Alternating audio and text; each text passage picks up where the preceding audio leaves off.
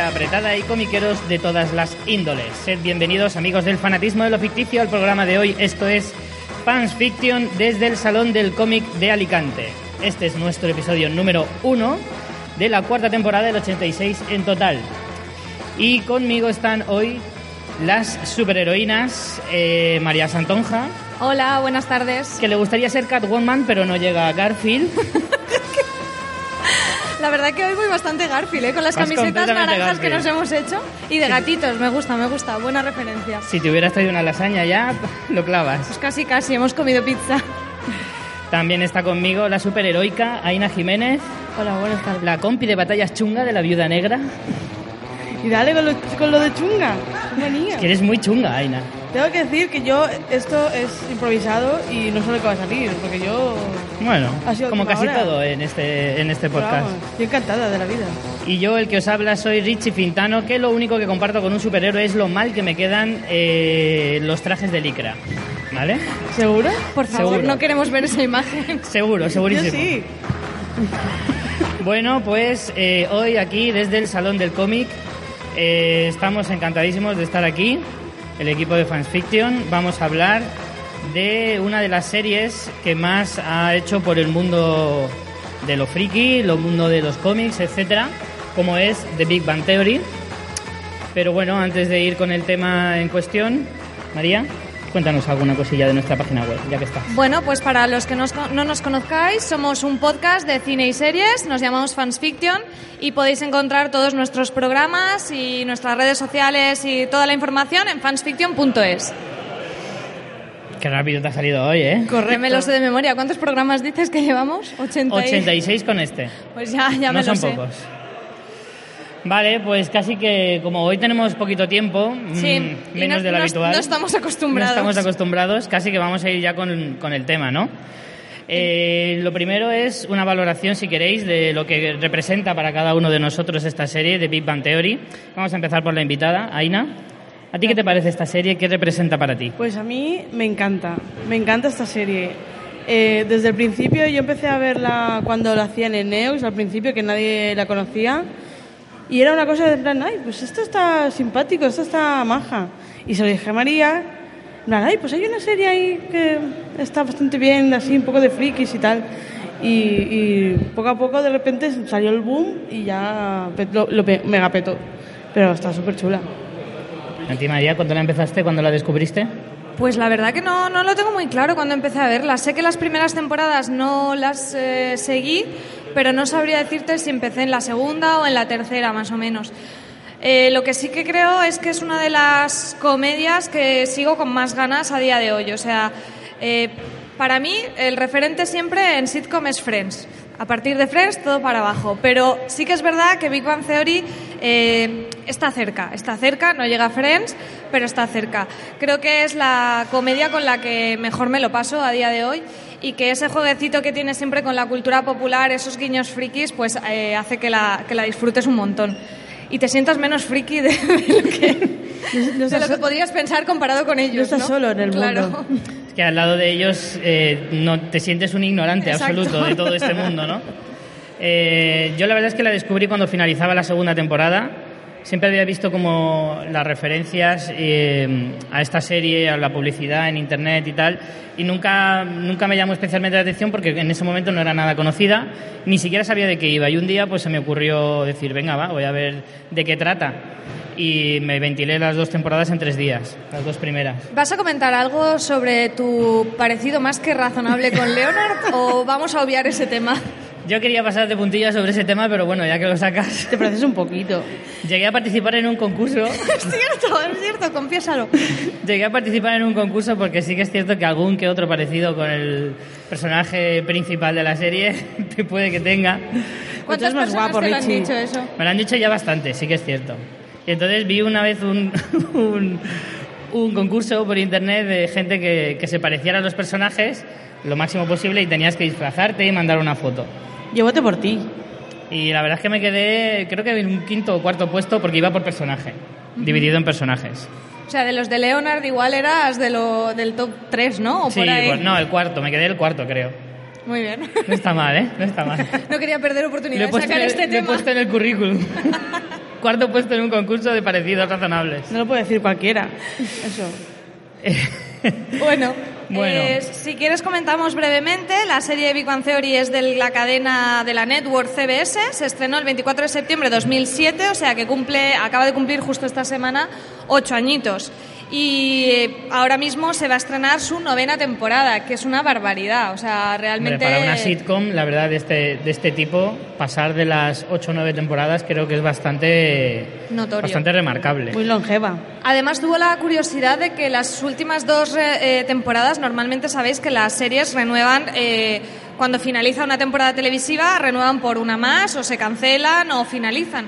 En este caso renovaron por dos temporadas directamente. No, pero con esta serie lo han hecho desde siempre, ¿eh? Dos- de dos De temporadas dos en en dos. dos temporadas. Sí, sí, las iban renovando de dos en dos y no sé muy bien la razón, pero vamos. Hombre, ya te lo digo yo, que tienen una audiencia muy fiel y les da mucha pasta.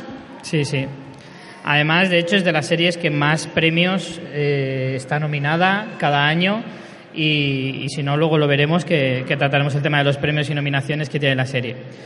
Eh, pues si queréis vamos a ir analizando, eh, bueno, supongo que contaros de qué va es un poco absurdo, ¿no? Porque todo el mundo conocerá ya de qué va, de qué va esta serie. Casi que vamos a irnos a- directamente a centrarnos en los personajes. Vamos a ir analizando uno por uno cuál es eh, la importancia del personaje en la serie y qué características tiene y qué, no, qué nos parece a cada uno. Vale. ¿Vale? Empezamos por uno de los protagonistas indiscutibles como es Leonard. Leonard, que tiene de segundo nombre en inglés Lecky, que en la versión hispanohablante es Simeón. Qué bonito. Es un detalle bastante curioso, pero es así. Leonard Lecky eh, Hofstadter, interpretado por Johnny Galecki, que un detalle curioso de este chico es que es belga, de nacimiento, de nacimiento belga. Como la cerveza. Y tiene 40 años, aquí el, el ¿En serio? machote. No lo aparenta para nada. No los ¿Cuánto aparenta tiene? para nada, 40. Igual que Madre yo, mía. que apenas aparento mis 26 años. Exacto, sí, 26 años. Bueno, pues Leonard es un físico experimental con un coeficiente intelectual de 173, intolerante a la lactosa y que tiene dos hermanos también científicos y una madre psicóloga y neuróloga. eh, que para es- mí es uno de los mejores secundarios Es de genial. Big Sí. Theory. Es, es muy curioso la relación que tiene Leonard con su madre, ¿no? Como al final ha acabado también conviviendo con una persona como es Sheldon, que es idéntico a su madre. O sea, Sí, es que son iguales. Absolutamente.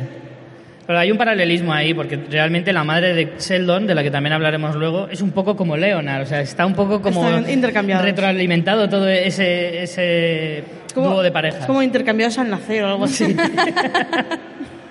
La verdad que sí. Y bueno, sí que es cierto que la relación con la madre ha marcado mucho la personalidad de- del personaje de Leonard, porque está claro que tiene varios traumas de la infancia, que en muchas ocasiones se han, se han nombrado en la serie como uno de los motivos de sus problemas a la hora de mm, tratar con mujeres. Y eso, eh, de alguna manera, siempre se ha tenido como, como el chiste para meter caña. Cada uno tiene sus, sus cosas, ¿no? Cada uno tiene sus chistes ya estandarizados. Pero el de Leonard, claramente, pues es el de, el de su madre. Sí, la relación con su madre. También el de la intolerancia a la lactosa es algo bastante recurrente en el personaje de Leonard. Y bueno, ¿qué decir de este personaje? Pues que después de mucho intentar eh, buscar un hueco en, en la sociedad, como casi todos los personajes, eh, a la hora de conquistar una chica, es como el, el objetivo principal de- del personaje, ¿no? ¿Cuánto tardó Leonard al final en conseguir salir con Penny? Dos temporadas. Dos temporadas, ¿no? O sea, Dos. tampoco le costó tanto. Es que yo creo que lo de la, lo de el lío en la segunda temporada creo que está estandarizado en las sitcom americanas. Es un si te patrón. fijas, sí. O sea, casi siempre se suelen liar como mucho a finales de la segunda temporada, principios de la tercera. Pero no luego pasa ya de lo ahí. dejan y vuelven y lo dejan Sí, y luego vuelven. tienen que dejarlo al menos una vez y volver. No hay más. Eso es, Hombre, es que si en la- obligatorio. si en la primera temporada ya se lían, Claro. Tampoco que- te vas a tirar cinco temporadas esperando a que se líen. claro, claro. Igual no te Es da normal. tiempo. La serie no dura tanto. Y bueno, ¿qué más? ¿Qué, qué os parece el personaje de Leonard? ¿Qué, creéis- qué peso creéis que tiene la serie? Pues mola mucho, porque además es como que busca cariño tota- todo el tiempo y, y, y el- y, claro, con su madre, que, que es como es, y, y que hace que presente trabajos en Navidad y cosas así. en vez de. Es como tener mucha falta, ¿no? De, de, de ese cariño y se, se nota, que es lo que va Yo buscando. creo que uno- una de las cosas que más entrañable hace al personaje es cuando cuenta cosas de su infancia. Y entonces es como que dices, pobrecito, penica, la verdad, Anima- que, Animalico. la verdad es que con esa infancia que ha tenido, bastante bien ha salido, ¿no? A mí lo que me llama, lo, lo que me gustaría mucho ver en el futuro más personajes de, de la vida de, de cada uno de los protagonistas.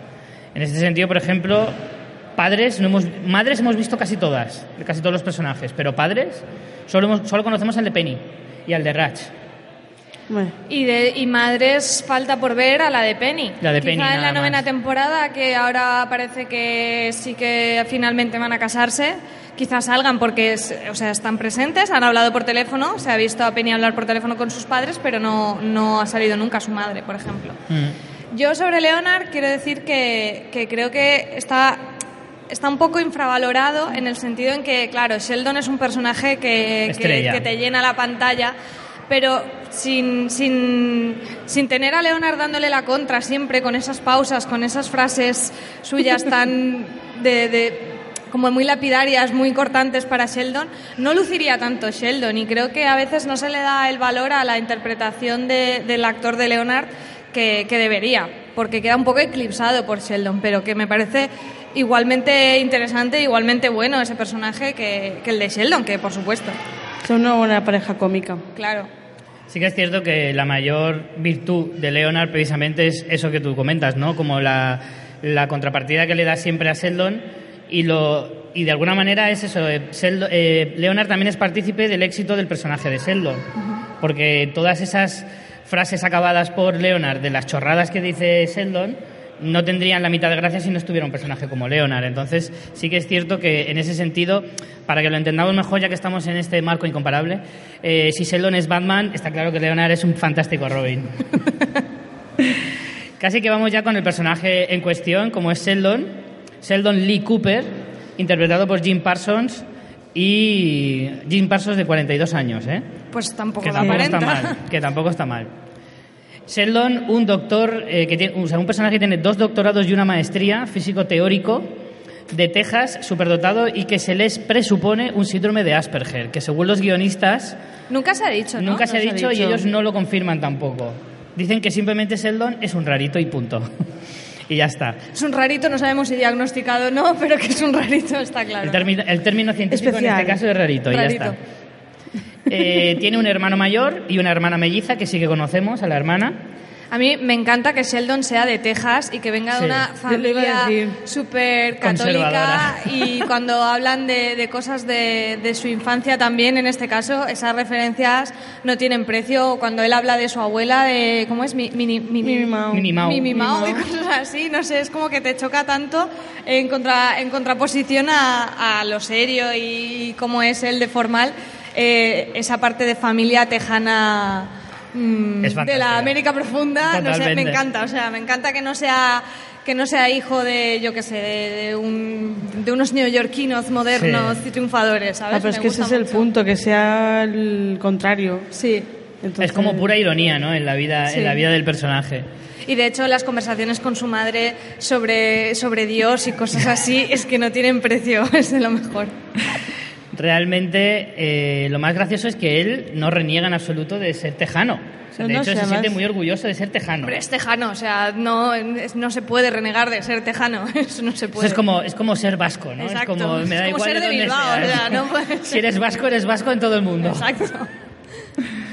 Eh, luego, bueno, hablaba- hablabas de la madre de, de Sheldon, es sin duda un personaje esencial en la vida de, de Sheldon y, y creo que retrata muy bien eso que decimos, ¿no? El, el contrapunto constante, o sea, Sheldon es como el contrapunto de la vida normal, lógica de, la- de las personas, ¿no? Él como sí mismo. Entonces, todo lo que le rodea puede ser más o menos. Y su madre es sin duda lo más extremo que hay dentro de, de lo, de, lo, de lo que es su círculo. Por eso, en realidad, se, esa similitud entre la madre de, de Sheldon, que es Mary Cooper, con, con Leonard, hace que dentro de, de la propia persona, de la vida lógica de, de Sheldon, pues sea como la némesis, ¿no? Pero es una némesis como muy entrañable. Sí, mira que yo no, no comulgaría, nunca mejor dicho, con los valores de esta mujer, pero la hacen pero es como muy Pero es muy encantadora, Sí, ¿verdad? es como muy encantadora. Es muy Y siniestra a Y además ve- vemos muchas cosas de, de esa educación que le han inculcado a, a Sheldon, ¿no? Por ejemplo, cuando alguien está triste que hay que ofrecerle una bebida caliente. ¿Sabes? Que es como, él no lo entiende, él no tiene apenas empatía ni nada, pero como... Pero si tú se lo como pones buen como una cristiano, norma- ¿no? Le pones la norma Claro. de estás triste, no te pregunto ni qué te pasa, pero voy y te llevo un caldo. O sea, es como... Un consomé. Sí, sí, sí. como sí. pasó una vez. Eh, bueno, aquí en este, en este- a ver, una de las cosas más importantes, lo que, bueno, que ya lo estábamos comentando, es esa, la relación Sheldon-Leonard, ese tándem que creo que es lo que más vida da a la, a la serie. Sí. Eh, creo que es una de las parejas, desde Joey Chandler, creo que es de lo mejorcito que se ha visto en, en amistades dentro de una sitcom. Eh, Mira, yo te diría más que en este caso, o sea, ya te decía que para mí el patrón de medir las series eh, comedias Friends, pero en lo que se refiere a la relación de amistad, creo incluso, y no me pegues, pero creo que la relación de Sheldon y Leonard supera a la de, a la de Joey Chandler. Sí, yo creo que en cuanto Yo sé que a aquí unión, sí, es difícil tratar es estos difícil, temas. Te, te va a costar decirlo, pero Es- de verdad yo difícil, creo que pero sí. yo creo que están muy, muy, muy cercanas. eh, Aunque su relación esté mediada por ese contrato de convivencia, Sí. tiene que estar por internet to- todas las Seguro. cláusulas. O sea, hay que Hay, de hecho, hay, hay un libro, no recuerdo el autor, que se llamaba La vida según Sheldon Cooper, en el que, aparte de estar el contrato, había pues todas esas normas que él tiene y, y la verdad es que tiene que ser para verlo, ¿eh? En ese caso, Leonard creo que es el personaje con mayor paciencia de la historia de la televisión. directamente. Absolutamente. Pero que de alguna manera él lo acepta. Es como que lo vemos, por ejemplo, en el, en el capítulo en el que se conocen, que mola tanto ese capítulo, Sí. cuando llega Leona, que ya es mucho más panoli de lo que, De lo que es. de lo que Pero es. tiene un pelazo. Y- Ojo con sí, el pelazo sí, de sí. Leonard, ¿eh? Y lo ves que ves en lo que te, se, se- está metiendo y no se inmuta, es como que, bueno, vale. Bueno, porque todavía no sabía lo que le iba a caer. Bueno, pero... Y porque su madre es Pero igual. justo cuando iba a entrar sale Glenn, ¿vale? De- Glenn de The Walking Dead. De The Walking Dead. Pobre Glenn, ¿de dónde sale y a dónde va? que- Creo que una vida dura, ¿eh? Prefería un apocalipsis zombie a vivir con Sheldon. Claro, por eso, huye de ahí y lo ve y el otro sigue adelante. Es como, no, no sé. Absolutamente, pobrecillo, la verdad. No sé, sales de Guatemala para llegar a No, Guatepeor. Eh, si queréis, pasamos ya al siguiente personaje, Sí. Que probablemente de, lo- de toda la te serie... has olvidado de algún, un detalle muy importante de Sheldon que me encanta, que es que es un fan absoluto de los trenes. O sea, también es una cosa que dices, ¿por qué? Es como si, le, no sé, ¿Qué lógica tiene? como si fuera, mm, le gustaran los sellos, ¿sabes? Es una Sí. cosa como muy... no. Con Muy todo de- mi respeto a la mayor. gente que le gusten los trenes, yo tengo un juego de mesa de trenes que me encanta. Y lo, y además el- lo, lo dices abiertamente, el- o sea que tampoco te avergüenzas, El Ticket to deberías. Ride está chulísimo, Aventureros al Tren, os lo recomiendo. Igual podéis jugar en la zona de juegos de mesa que hay aquí en el salón del cómic, pero lo de, lo de Sheldon de los trenes cuando se pone a jugar, que va en Soy el un capítulo que va trenadicto. Will Wheaton y no le deja jugar, les pone a mirar a ella, no sé si es a Penny o a Amy, y él se- Amy sería. tiene el silbato y su gorrito gorra, de, de ferroviario. Eso también me, me encanta de, de Sheldon.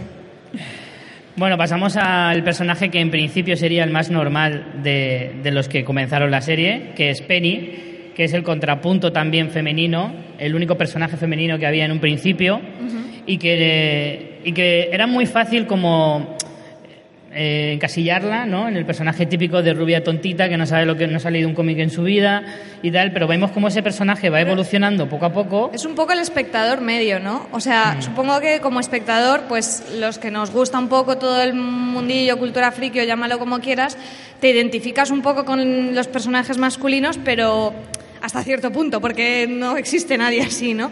Y, y Penny es un poco el Claro, espectador no subestimes normal. tampoco a la gente. sobre todo en este, en este Sí. paraje incomparable, ¿no? Eh, pero, pero Penny es un poco el espectador, la persona normal que, que, que ve desde fuera ese grupo de, de tíos extraños, ¿no? Hmm. Y, y hace un poco de, de esa, de esa visión desde fuera del, del grupo. Y que también descubre que a pesar de que cada uno tiene sus rarezas y que puedan parecer gente así como rarita al principio, ¿no? Como esa es la imagen que, que se proyectaba entonces. Porque hay que recordar que esta serie comenzó en 2007, ¿no? Sí. En 2007. Por aquel entonces no, era tan, no estaba tan arraigado eh, en la sociedad como está hoy en día el mundo eh, del cómic, el mundo friki en general.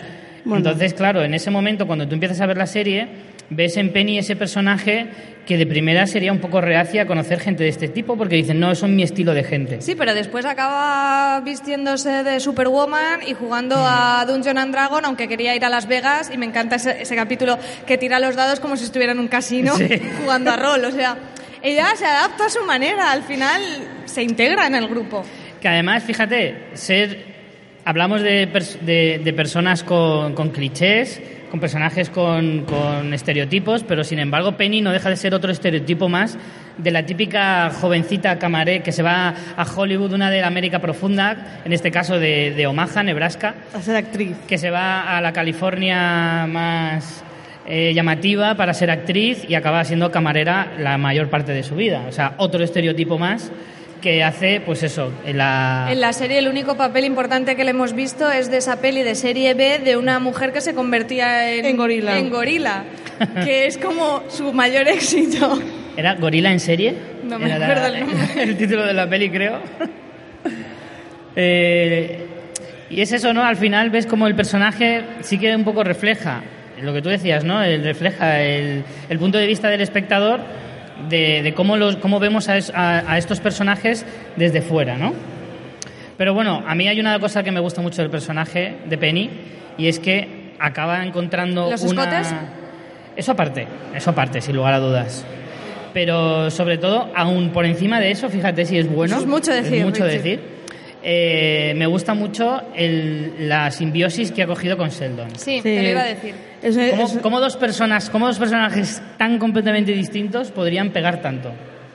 No, y aparte que, que al final cogen también una amistad y hasta Sheldon admite que, que es una, una más del grupo y, y todo y eso mm, hace muy, Eso es muy buen difícil, papel. ¿eh? Bueno, además, hasta siendo Sheldon una persona difícil de, de- de expresar sentimientos, de abrirse, de dar un simple abrazo, aunque a nosotros nos parezca algo muy normal, en su cabeza no lo es. Y, y con a Penny Penny dos o tres veces en la sí, serie. Sí, desde luego. Y bueno, alguna cosa de- del personaje, pues que tiene un hermano que me encantaría conocer, porque cocina meta, entonces puede ser un personaje bastante gracioso. Podría ser un personaje bastante curioso. Y además otra cosa muy curiosa, y es que nunca se ha dicho su apellido. ¿No? Es el único personaje de toda la serie que no se sabe cuál es su apellido. Y eso, pues quieras o no, siempre da un poco de, de intriga ¿no? al personaje. Eh, pasamos a la otra gran pareja de la serie, como son Howard Joel Wolowitz, interpretado por Simon Helberg, de 34 años. ¿Te imaginarías a otro actor encarnando a Howard? ¿Verdad que No me imaginaría a ningún otro, a ningún actor encarnando a ninguno de los personajes, si te digo la verdad. No, la verdad es que no, ya está Es muy bastante complicado. arraigado, ya está muy... Sí, están ya muy metidos en, en ellos. Pero la verdad es que el personaje de Howard es un personaje que no es tan fácil de hacer, ¿eh? Y que tiene una personalidad súper marcada que a lo mejor otros no tienen. Es- al margen de Sheldon, Es claro. el, el- el más marginado dentro de este grupo en realidad porque no tiene un doctorado, que Sheldon se encarga siempre de recordárselo en cualquier ocasión. Es el Aquaman de este grupo. Pero, Pero en realidad luego yo lo veo el más normal de todos, de todos ellos. bueno, normal es Bueno, difícil. Bueno, vale. No. Su relación con su madre es también... La verdad que es para mirárselo, ¿eh? La Mm. Es de, otro lo de de los- todos. Deberían Es otro de pedir los puntos un fuertes pack. de la serie. Sí, El que personaje de la madre. Además tiene ese juego del personaje que oímos la voz y no se ve, que ya eh, es un poco como un como un cliché, un clásico en Como en algunas Frasier. sitcoms, como en Fraser, por ejemplo, y en muchas otras. Y, y esa voz reconocible de la madre de, de Howard, que de hecho eh, falleció hace un año la, la Sí. actriz que, que hacía este personaje, que bueno, al fin y al cabo hacía un personaje, aunque no se viera eh, la voz, y también por eso tuvieron que hacer que moría la, la madre de, de Claro. Howard. Y luego, como curiosamente, se repiten los patrones y él busca en su pareja, en Bernadette, a alguien un poco parecido a su madre, de mandona y con una voz de pito, que, que, que de hecho se juega ¿no? con eso en la, en la serie en algunas ocasiones, de ese parecido. Mm, Más que razonable. Sí. Eh, bueno, eh, Howard es judío, otra de las cosas que también se hace mucho hincapié en, en la serie, porque claro, ya que hacemos bromas de todo, también hacen muchísimas bromas sobre la, la Sobre procedencia religión. de, de Rayís y hacen muchísimos chistes que podrían rozar lo, lo políticamente incorrecto, sobre todo en un país como Estados Unidos, ¿no? Sí, y además en ese sentido me parece que es bastante atrevida la serie para ser de un canal en abierto en Estados Unidos. Sí. Porque, por ejemplo, como hablábamos de Sheldon, Sheldon es manifiestamente, manifestamente ateo y eso no está muy bien visto en, en No. Estados Unidos y se critica la religión católica, la judía, eh, la hindú también. No sé, me parece que en ese sentido es bastante valiente. También es alérgico a los cacahuetes, otra de las cosas que también se ha hecho mucho, mucho hincapié en la serie. Y como decíamos, eso, está, casada, está casado con Bernadette después de varias temporadas. Y sí que es cierto. Hombre, es el que más éxito ha tenido. Ha sido astronauta, aunque casi le da Eso algo sin allí ser arriba, doctor, ¿no? ¿eh? Pero- Eso sin ser doctor. Se llamaban Choco. Siendo un simple ingeniero. ¿Cómo se llamaban? Que su mote de astronauta era Choco. Porque se, Choco se hizo, Crispy. porque se hizo encima La verdad que en, la- es, en la- en las pruebas. ese episodio es muy bueno. Sí, sí, sí. bueno, esos Pero, episodios. pero a ver, ¿podías traerme Unos calzoncillos unos calzoncillos de? En plan, tráeme más calzoncillos. Porque he visto la máquina donde van a meterme mañana y me van a hacer falta. A ver, en realidad todos han triunfado dentro de su campo, ¿eh? Rajiv descubrió un planeta, ¿eh? En, en un momento de, ¿Es un planeta de la o un asteroide No, o? descubrió un planeta al que le llamó eh, Planet Bollywood. y, y salió en la revista People, incluso. Luego, no sé, han publicado muchos eh, De hecho, trabajos. de hecho a Sheldon le han obligado a cambiar de especialidad en la universidad, o sea que le va más mal que a los demás. Sí, sí, sí, curiosamente sí.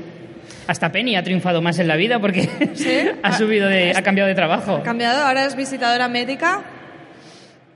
Pero bueno, eh, Y de Howard no podemos olvidar esas hebillas, por favor. O sea, Sí, el look de look- Howard el look con de ese Howard es bestial. pelo Beatle, las camisetas y, y, Y el cuello alto. delgadísimo, porque está súper delgado que incluso que se más- hace coña, ¿no? lo que más me se gusta- pone pantalones de Bernadette, o sea, se hace broma con Lo- eso. y que los compra en la sección de niños normalmente.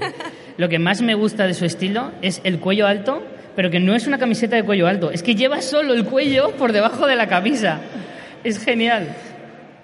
Pero bueno, no hay que olvidar del personaje de Howard, es indiscutiblemente eh, difícil de olvidar, es la relación que tiene con Rayis. Esa especie como de relación homosexual que hay entre ambos, que a veces eh, recuerda a una especie de matrimonio convenido sin sexo, más o menos como casi todos los matrimonios eh, norteamericanos. Eh, y es muy, muy gracioso que a veces ves situaciones en las que dices, madre mía, yo he de reconocer que tengo amigos con los que me han pasado situaciones similares. En las que al final acabas diciendo, pero ¿somos amigos o somos un matrimonio? Somos algo más. Un matrimonio creado por. eh, ¿Cómo se llama este? José Luis Moreno. ¡Socorro! Matrimoniadas. Matrimoniadas a saco. Eh, entonces, eh, bueno, ¿qué os parece la relación entre Regis y Howard? A mí me parece que también tiene, o sea, si Sheldon y Leonard tenían esa complicidad súper divertida por cómo Sheldon siempre tira la cuerda, entre Howard y, y Rush es, es brutal, sobre todo como Rush es totalmente la mujer, y, pero en realidad entran en el juego los dos, ¿no? Porque, no sé, a lo mejor Howard se enfada con Rush y decide hacer un día de cócteles con Bernadette y subirlo en Instagram para que lo vea Rush y hacerle la puñeta. O sea, tienen una relación muy divertida pero a la vez muy bonita. Y hay situaciones de estas en que los guionistas fuerzan totalmente los diálogos con, con ese punto como de, de, como dices tú, de homosexualidad encubierta que es muy, muy divertido. Con, con hacer masajes en la espalda y cosas así que te meas de la risa realmente. Y ya para terminar el, el póker de, de, de protagonistas, Rajesh, que es un astrofísico venido de, de la India, con un trastorno que ya nos olvidamos porque hace ya un par de temporadas que, que lo tiene superado, pero ese trastorno que al principio, en las primeras temporadas, hacía muchísima, muchísima gracia, era ese mutismo selectivo con las mujeres, que ha llevado a situaciones muy divertidas. De hecho, hace poco revisioné el episodio en el que eh, Rush puede por fin se da cuenta de que puede hablar con Penny y le dice, bueno, estás, eh, estás así porque has bebido. Y se da cuenta de que dice, no, hace mm, no he bebido desde hace no sé cuánto y se da cuenta de que puede hablar con ella. Y el final del episodio es Rush en plan chica total, contándoles sus, eh, sus problemas sentimentales a las tres chicas y solo con agua, diciendo, ¿quieres que te ponga algo? No, no, con agua ya me va bien y bla, bla, bla, bla, bla, bla. Y ese, ese Es que cuando- creo que ese y- cambio fue necesario, porque la, la, Sí. la broma de que tenía el mutismo selectivo al final mm, jugaba un poco en contra de la propia narración de la, de la serie. al final era como ponerte tú trabas, Trabas, sí. y era complicado y ya al principio hace gracia pero luego ya es que es difícil encontrar situaciones en las que todavía le puedas sacar algo de partido Y de hecho es que ya te digo que, que las situaciones en que Rush está con, con el grupo de chicas eh, es que dan mucho juego, es que dan mucho Sí. juego. Y siempre tener que hacer además el punto ese de que tenía que beber, no sé, al final creo que lo resolvieron bien. sí porque iba a acabar con un alcoholismo tremendo Pero molaba también cuando bebía y entonces decía barbaridades a las Sí. tías y entonces ya era el... Es que tiene el- una, una, com- una- una personalidad muy compleja, ¿no? Porque es como muy tímido, se valora poco, pero luego Pero de tiene repente una arrogancia un, un ego, es, es como... No, Sí, no sí. tiene término cuando, medio. Cuando va a ir Penny con él a la cuando lo del planeta, que va a ir una presentación y va con Sí. Penny, y dice, ¿vas a ir así? En plan, Sí, yo sí. pensaba que ibas a ir un poco más... Va despreciando a todo el mundo. sí. En plan, un poco más excesivo. Que en ese plan, episodio tío. hay un cameo de Charlie Sheen, además. sí correcto ¿Ah, sí? No me acuerdo. sí, sí, Porque sí mismo él está como vacilando de que va a salir en la revista People y entonces se gira Charlie Sheen, se quita las gafas de sol y dice, avísame cuando salgas en la portada.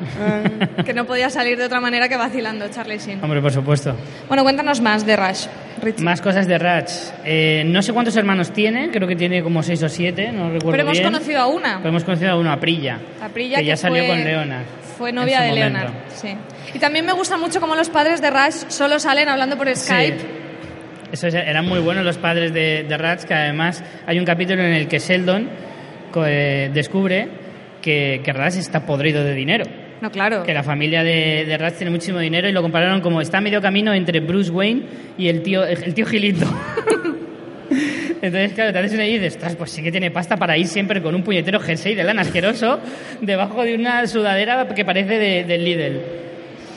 Eh, y ya para terminar, algunos de los personajes secundarios que ya Bueno, vienen ya- a ser protagonistas, Ya son protagonistas. y de lo cual me alegro mucho, son Bernadette y Amy Farrah Fowler, que son las novias de, de Howard y de, y de Sheldon, y que ahí hemos encontrado, a mí me parece genial porque mm, parecía como, al principio, en las primeras temporadas, parecía como difícil mm, llenar más el grupo de lo que ya estaba, ¿no? Sí, era muy compacto. Ni sacar ni meter a nadie. Pero sin embargo, las chicas creo que se han adaptado súper bien y creo que además tienen incluso tramas propias bastante entretenidas y divertidas. Yo creo que la serie fue evolucionando un poco, ¿no? De, de querer hacer ese retrato más nicho del grupo de frikis a convertirse en una Algo más amplio. en una sitcom coral de amigos, como lo que estábamos acostumbrados con Friends, Happy Endings o cualquier otra sitcom. Aunque creo que encontraron bastante el equilibrio entre mantener esa esencia friki y mm, ampliarlo. O sea, creo Claro. que creo que lo consiguieron bastante desde mi punto de vista. Está más al alcance de, De todo el mundo. de, de público más abierto. Tiene ¿no? muchas, muchas lecturas. O sea, tú como, como fan de la cultura popular y de Star Trek y de Doctor Who te puedes reír, pero luego también te puedes reír con las tramas de los amigos y las tramas amorosas. O sea, que creo que lo han compensado bastante bien. Bernadette es microbióloga, trabajó con Penny en las tartitas de queso en un principio y está casada con Howard, como ya sabéis. Y, es- Amy, tiene una, con- una es como va muy muy cookie, ¿no? Vestida, pero luego tiene una mala leche. Mm. y es Sí, católica, ¿eh? increíble. También es católica, que se casa con un judío y también ahí hay bastante, no sé, me hace mucha gracia, ¿no? Ese choque de culturas también, eh, porque además la familia de Bernadette es de estas típicas muy americanas, ¿no? Con ese padre que sale a cazar, que solo lo puedes ver con una cerveza de lata en la mano, que además ha sido policía y dices, madre mía, es que es total, es total. Además, mola mucho Bernabé que cuando habla de cosas de su trabajo, que básicamente hacen enfermedades de, de- en plan super mortales y habla así, ah, sí, no, estamos tratando de, que de la rabia, no sé qué, y habla así como, bueno. Y Sí, pero mucho. además el personaje de Bernadette al principio empezó como una chica tonta, así como que no pillaba mucho los chistes cuando se los hacía Howard, así con una voz de pito tremenda y dices, pobrecita, madre mía, ¿con quién se junta? Y al final ha acabado convirtiéndose en una mujer a la que todos temen, Sí. prácticamente. Hasta En el- su jefe. En el trabajo Ay. hasta su jefe le teme. ¿Os acordáis del capítulo que hace la gincana? En, Ostras, con parejas, y lo hace con Leonard. Con Leonard y lo lleva frito porque es súper competitiva. Y lo lleva en plan, y otro, que tengo asma. No sé qué, con, el- con el inhalador. Es una nenaza. Es en plan, es muy bueno. El personaje de Bernadette tiene puntos muy, muy buenos. Pero creo que también eh, lo que podía. A mí me choca, sobre todo, que haya sobrevivido un personaje como Amy Farrah Fowler y de lo cual ahora me alegro un montón.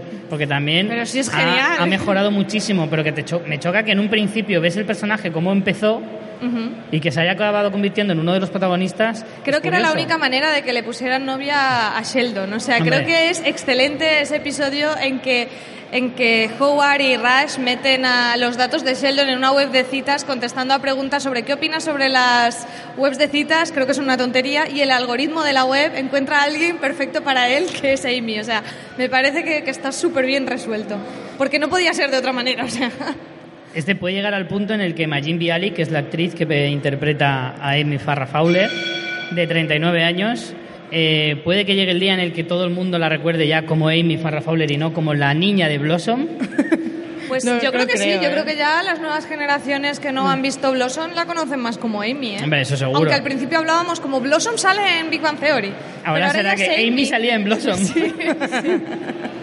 es verdad, es verdad. Aparte que, que comen- en las primeras temporadas comentaron algo sobre que la actriz de- que hace de Blossom Sí. también tiene en plan rollo... a un- Es neurocientífica. Neurocientífica, no sé qué. Y luego más, más adelante salió y es en plan chistoso. Es verdad que todos, eh, en muchos sitios sale eso, que hicieron una referencia a ese personaje como que realmente era, tenía un doctorado, y es cierto, y luego resulta que esa misma actriz acaba eh, teniendo un personaje propio en la serie. La verdad es que es bastante curioso. Y yo creo que, aunque todo lo que queráis, las risas, pero yo creo que todo el mundo está deseando ver cómo evoluciona esa relación. Por yo cuando se dieron el, el beso Amy y Sheldon, Es la yo di mejor- un salto y es el beso, si lo piensas, el más cutre de la historia de la televisión, pero a la vez peor. el más esperado, ¿no? Es la mejor historia de amor de la serie. O sea, a mí no me fastidia. De hecho, a mí, decidme lo que queráis, pero creo que tengo tantas ganas de verles chingar como tenía ganas de conocer quién era la madre de los hijos de Ted Mosby. O sea, Pues espero que no sea tan decepcionante. espero que no.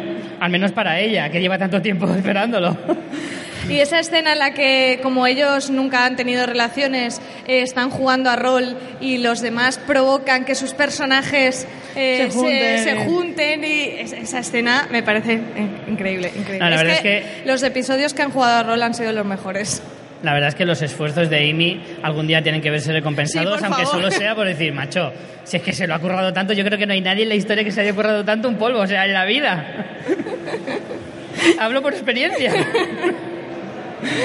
Así que, en fin, estamos deseosos. Yo por lo menos estoy muy deseoso de ver, porque además es que me encantaría ver cómo reaccionaría un personaje como Sheldon ante una situación así. Creo que Eso es algo que llevo desde casi el principio de la serie esperando. hemos acabado la octava temporada y Sheldon no está ni cerca de eso. y me parece que tiene que durar mucho. Yo creo que habría que organizar una porra y el que, el que gane tendría que llevarse un premio gigantesco. Porque es Han que- hecho falta dos tem- o sea, ocho temporadas para que se den un beso solamente. O sea, que ya... mm, No, pero ya van varios, ¿eh? En esta temporada se han dado dos o tres. Sí, porque hicieron un contrato de novios también y los sábados había eh, media hora de darse la mano y no sé qué. Bueno, ya hemos analizado todos los personajes. Eh, ¿Qué tal si vamos con los motivos de- del éxito de, de esta serie? Que ¿Por qué creemos que ha triunfado esta, esta serie dentro de, de la televisión americana y mundial? Y es que en gran parte ha conseguido que a través de sus personajes eh, el mundo friki esté de moda, ¿no? Como ahora es, es cool, como se suele decir. Es que fue antes el huevo o la gallina. Yo creo que más bien ha, ha venido en un momento en que ha habido un auge de, de todo esto y, por ejemplo... Pero yo creo que esto ha colaborado mucho esta serie. Sí, ha colaborado, Ha aportado pero- mucho a eso, ¿eh? Pero sí, mira, justo antes de este directo estábamos en una mesa redonda sobre, sobre la situación actual de los cómics en las adaptaciones cinematográficas y en las series. Y claro, es que Big Bang Theory justo coincide con la época de, de mayor producción de, de series, de cine basado en cómics, también del boom de las series. eh, entonces, no sé, se, Ha ligado, va muy se ha ligado. complementado súper bien. El amigo Chuck Lorre eh, ha dado en el clavo, ha tenido una puntería que no se la cree. Ha justo empezó una serie donde mejor tenía que, que encajarla. Eso sí que es cierto. Eh, yo creo que también una de las virtudes que tiene esta serie es que habla de personajes el que son fáciles que te identifiques, porque son gente, a pesar de su rareza, son gente que tiene más defectos que virtudes. Y eso, normalmente en las series, eh, de comedia de este tipo, yo creo que no es tan habitual. Si la comparas con las series de, de la misma época, como Cómo conocía vuestra madre, por ejemplo... eh, ¿Por qué la comparas? la comparo en el sentido de los personajes son, fíjate, los de Cómo conocí a vuestra madre son gente triunfadora, son gente un- con un trabajo bueno, son, no sé, o vivían en Nueva York y unos pisazos que te cagas, o sea, dices, madre mía. Esta gente son... Bueno, estos viven en Los Ángeles, ¿eh? Tampoco... Sí, pero son, son científicos. No Ya, son ya, ya. abogados, no son periodistas, no son, no, son científicos hecho- que, que parecen chicos que todavía van al instituto en realidad. Sí. Entonces es, es como mucho más fácil identificarte con gente de ese tipo. Sí, aparte ti, que con ellos vemos la mayoría de la gente, creo yo.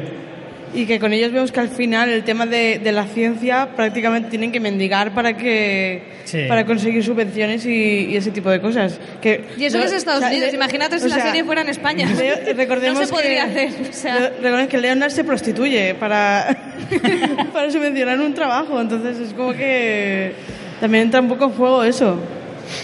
Como decía antes, la serie comenzó hace ocho años y antes de este boom de- del mundo friki se podía considerar que, que este tipo de grupos eran una minoría dentro de la sociedad, cosa que ahora no es así, ni muchísimo menos.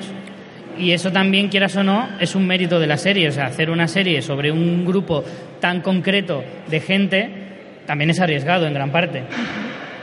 sí, pero como decía antes, yo creo que al final lo han conseguido compensar con las chicas y es como que sí que no, Mm. ¿sabes? Un poco... Empezaba así, luego ha evolucionado hacia, hacia otra cosa más generalista, pero digamos que la idea principal fue esa, ¿no? También una cosa que es fórmula en Estados Unidos que siempre funciona es hacer apología siempre de, de la sana amistad, de, de- de intentar hacer que... De gente que vive en pisos uno enfrente de otro. Sí. O sea, tú te vas a alquilar un piso y tienes que ir con tus amigos para que alquilen el de enfrente porque si no, Sí, no, sí. no funciona. O sea, la Cuando vas a la inmobiliaria dices, a ver, ponme pisos que tenga el de enfrente vacío, si no, no. Exacto. Si no, no. Y... Pero sí que es cierto que aquí, en esta serie, creo que el la amistad la saben tratar muy bien. No todas las series lo tratan de la misma manera. Y ya hablábamos antes que las parejas, el Don Leonard y, y Rajis y Howard, tienen relaciones como muy especiales y son tipos de amistad que, que a veces cuesta retratar de, la, de una forma tan eficiente como esta, ¿no? Y además, pues bueno, goza de un humor que creo que también es, vamos, para remarcar el hecho de que tiene un sentido del humor la serie, unas salidas que muchas sitcom, pues... tiene mucho ritmo, le cuesta. tiene muchísimo ritmo. O sea, creo que la, los diálogos, la velocidad a la que van, se nota también que, que los actores entre, o sea, trabajan muy bien entre tienen ellos. mucha química, Tienen sí. mucha química y eso se nota muchísimo. Tienen un muy buen guion, pero a la vez el ritmo que le, que le impregnan los, los actores eh, eh, es difícil de conseguir. También lleva los años que lleva. Ves los primeros episodios y eso no está tan conseguido como, como en las últimas temporadas. Ese ritmo me refiero. Sin embargo, yo creo que, por ejemplo, muchas veces se le critica cuan- este tipo de comedias, cuando llevan un largo recorrido, es difícil mantener el mismo nivel, las tramas van costando más encontrar tramas tan eficientes como al principio, cuando la serie triunfa. Eh, no sé, ese tipo de cosas se suelen, mm, digamos, salvaguardar un poquito con el sentido del humor si es bueno. Y yo creo que en esta serie lo consigue. Como el sentido del humor es tan bueno y son muy brillantes los guionistas en ese sentido, saben tapar el que a veces hay algunas tramas que no acaben de cuajar del todo. Eh, por último, hace mucho hincapié en la cultura pop, que eso siempre, Eso es lo mejor para mí de eso serie. siempre, siempre ayuda y siempre es de agradecer. Y también a, también a la ciencia. Yo no tengo ni idea sí, de ciencia, pero salen un montón de cameos de científicos, explican teorías, o sea que... Y que todas las que fórmulas que aparecen, que son muchas, son, son reales. Los nombres de los con episodios asesoramiento, también. sí, sí, sí, con asesoramiento de científicos eh, para la serie, haciendo que todas las fórmulas que salen sean reales y que no sean números así inventados. Yo, mm, por ejemplo, de cómic y todo eso, pues no sé mucho, pero de cine y series sí, y cada vez que hacen referencia pues a series canceladas o chistes que son los chistes que haría yo con mis amigos, eh, como que Heroes fue perdiendo calidad hasta que nadie le importó que, la cancelaran y ese tipo de cosas. Me, parece que el guionista que está ahí detrás, no sé, sería un colega, me iría a tomar una cerveza con él y creo que eso tiene, tiene mucho valor. También el hecho de que ponen cosas de, que a menudo a nosotros nos no, no- tratamos en el día a día, como por ejemplo hacen muchísima referencia a la Comic Con, que un día como hoy, en un sitio como este, pues viene, viene muy al caso. Eh, lo cual también de hecho, nos Howard pone y los dientes largos, ¿eh? Howard y. Rush hicieron un trío con una Sailor Moon Sí. en la Comic Con. Efectivamente. También el tema de los disfraces, que nos ha disfrazado alguna vez de algún personaje. Ah. de Flash, todos Flash. ellos. Que, que Sheldon de Flash, habiendo tomado un montón de café, era para Colocado. verlo. Se han disfrazado de Flash, todos a la vez. Se han disfrazado ese mismo día para cambiar de disfraz. Cambiaron a Robin Hood, Frodo, Thor y Efecto Doppler, que nadie pudo entender que era el disfraz de Bueno, Sheldon. Robin. Hood o Peter Pan también. Sí, según como lo mires. De la Liga de la Justicia, de las chicas de la Liga de la Justicia. De este, este día me encantó, en el que eh, Howard y Bernadette iban de pitufos. sí, es verdad. eh, Leonard iba de Einstein y Penny de policía guarrilla. No, iba, iba de policía normal. Sí, porque el porque de el de, guarrilla, el de guarrilla solo lle- llevaba las tapas. Es verdad. Y Sheldon venía del mago de Oz, de, perdón, de C3PO disfrazado del mago de Oz. No me acuerdo de eso. O algo así, la verdad es que tiene unas pintas horribles. Eh, luego también Son, la tan, son de... tan frikis que Sheldon tiene un canal de YouTube, Diversión con Banderas, Exacto. que yo lo busqué porque digo, a lo mejor lo han creado, pero no, o no lo No. encontré. Si alguien lo encuentra, fan, fan with flags, hay que, hay que verlo. O sea, diversión, que salió la bandera de Andorra. Sí. Eso me encantó. En una de las preguntas. Y han hecho un podcast. Y también han hecho un podcast. que eso increíble. también es bastante friki, me comentan. Bueno, la verdad es que ese- eso dicen, ¿no? Creo que la gente que hace podcast. La verdad es que ese, ese capítulo a algunos de nosotros A nos, nos llenó por completo. Nos llenó por completo. Eh, os voy a citar algunas de las curiosidades que tiene la serie.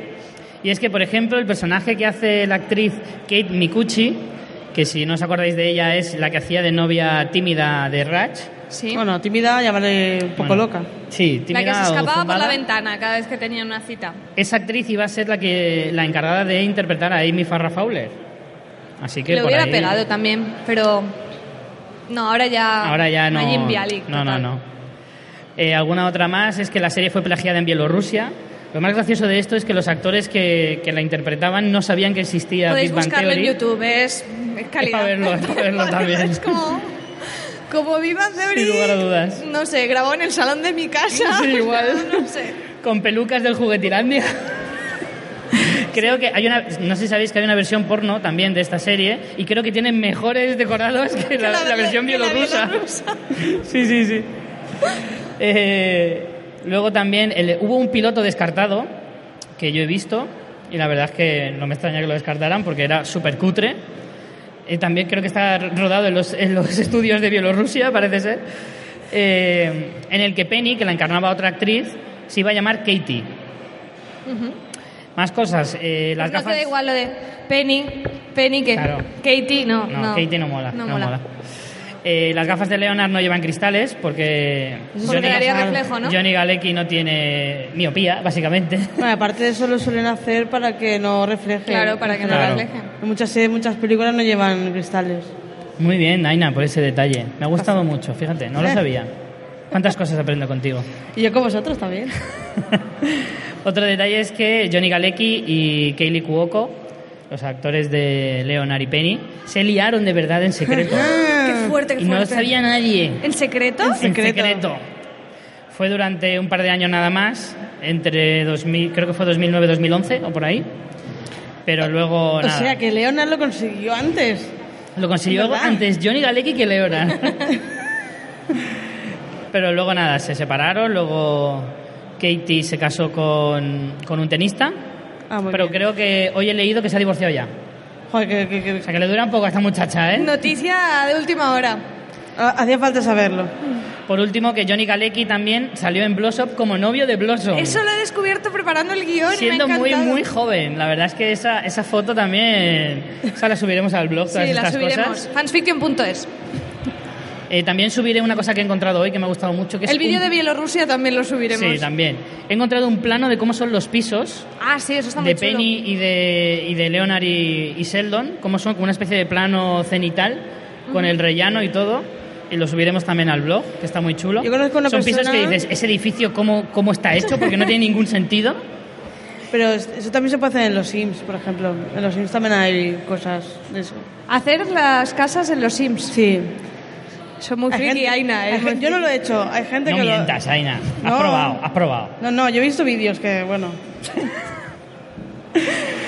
Eh, os voy a decir también algunas de las estrellas invitadas de la serie, al menos en las primeras temporadas. Uno es el ya citado Charlie Sheen, que hacía de sí mismo. Otra es Summer Glau, que también hacía de sí misma. La verdad es que la mayoría hacían de sí mismos. Sí. Eh, Summer Glau es la que hacía en la serie Las crónicas de, De Sarah, Sarah Connor. Connor. Hacía de un Terminator de 16 años, que eso estaba muy bien. Eh, Will Wheaton, que ya se ha convertido en un personaje bastante recurrente dentro de la que ha serie. dado una- algunas de las tramas Que más divertidas lo con odia, esa es el archienemigo de-. Lo fue, ahora son súper amigos. ahora son Ah, son amigos. amigos. Ahora son súper amigos. Y que además, de hecho, Will Wheaton es el que tenía su propio podcast, Claro, claro. que entrevistaba a Kevin Smith también, Que también tiene un podcast. que también tiene un podcast. Que se ve que nos han copiado.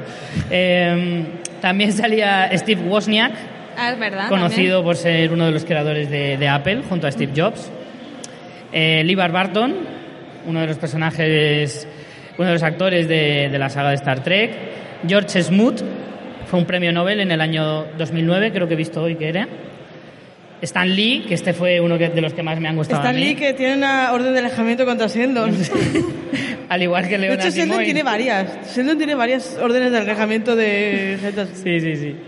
Luego Katie Sackhoff, de Battlestar En Galactica. una, en una sueño erótico de Howard, que me encanta también ese episodio. Pues genial. Stephen Hawking, que ha salido por lo menos un par de veces. Y la voz también de cuando, cuando Sheldon le deja borracho mensajes en el contestador a Stephen Hopkins diciendo Es ¡Geoda!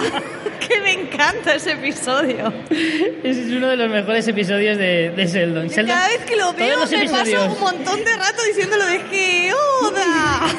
Pero es que Sheldon borracho siempre mola mucho. Es que de hecho Sheldon borracho aparece en varios capítulos y, y eso la verdad es que no tiene precio. Cuando gana el premio este que tiene que hablar con Sí. en el, en el público. voy a enseñar Urano. Eh, ¿Qué más? También sale James Jones en un personaje fan, es A un- tope Mufasa, o sea. a tope Mufasa. O sea, fue un capítulo glorioso. Para ese. mí fue que le van a, a llamar al timbre a Carrie Fisher y salen corriendo, o sea, es- Que Además insinúa que Carrie Fisher tenía un tocado y la verdad es que sale con un bate y, y la mujer sale y se presta a eso también, sí, sí. Qué, qué grande. Es muy bueno.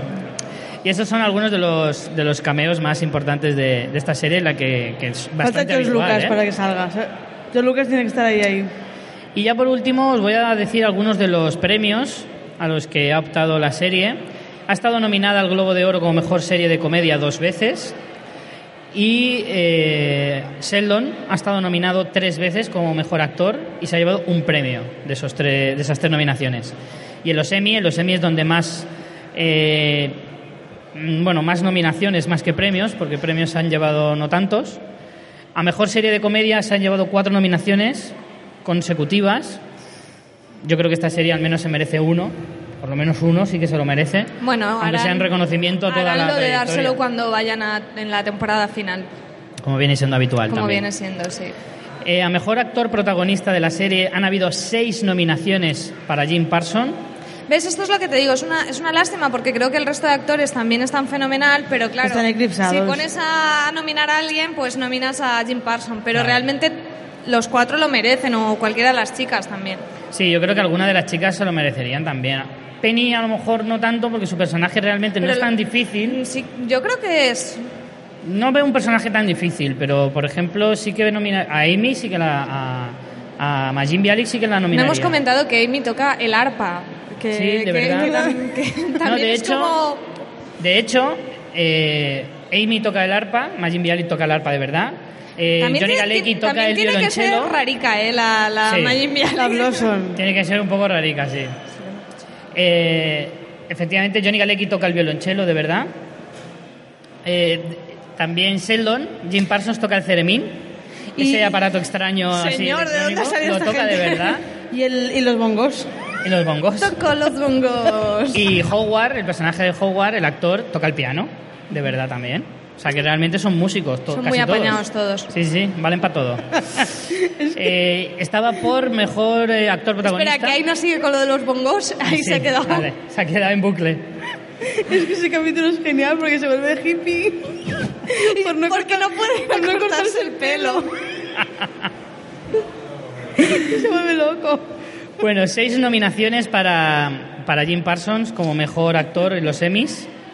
Eh, ah, espera, espera, espera, que me he saltado. Ah, Vamos, Richie, que nos bien, echan. Que nos echan ya. Seis nominaciones como mejor actor, una para Johnny Galecki. Cuatro premios ha llevado Jim Parsons de esas seis nominaciones. A mejor actor invitado eh, para una serie de comedia está Bob Newhart, que es el, el actor que hacía del profesor. ¿Cómo se llama? Es profesor Proton. Ah, sí. ¿Te acuerdas? Dos Oh. años estuvo nominado, se llevó un premio. Y a Que mejor. sale de Jedi en una de las ensoñaciones de Sheldon. Sí. de Obi-Wan. Sale de Obi-Wan. Eh, a mejor actriz invitada estaba también Christine Beransky, que es la madre de Leonard, dos veces nominada. Y también ha estado nominada Majin Bialik tres veces. Bueno, pues esto ha sido todo. Buen repaso que le hemos pegado a la serie. Eh, creo que ya nos están echando, así que casi que vamos a ir despidiendo. Aina, muchísimas gracias por venir una vez más. Gracias por invitarme. Espero que vengas muchas más veces esta temporada. Yo también lo espero. María, nos vemos la semana que viene, pues. Sí, a todos los que nos estáis escuchando, si queréis escucharnos más, estamos, como os digo, en fansfiction.es. Y Eso nada, es. y muchas gracias a Alipod por haberse currado tantísimo la organización de esta sala de podcast y al Salón del Cómic por invitarnos. Y ahora os animamos a que os quedéis, que hay otro directo de jugadores anónimos. Eso es. Pues nada, señores, muchísimas gracias a todos por venir y a los que nos escucháis desde casa también. Ya sabéis, a ver muchas series y muchas películas. Chao. Chao.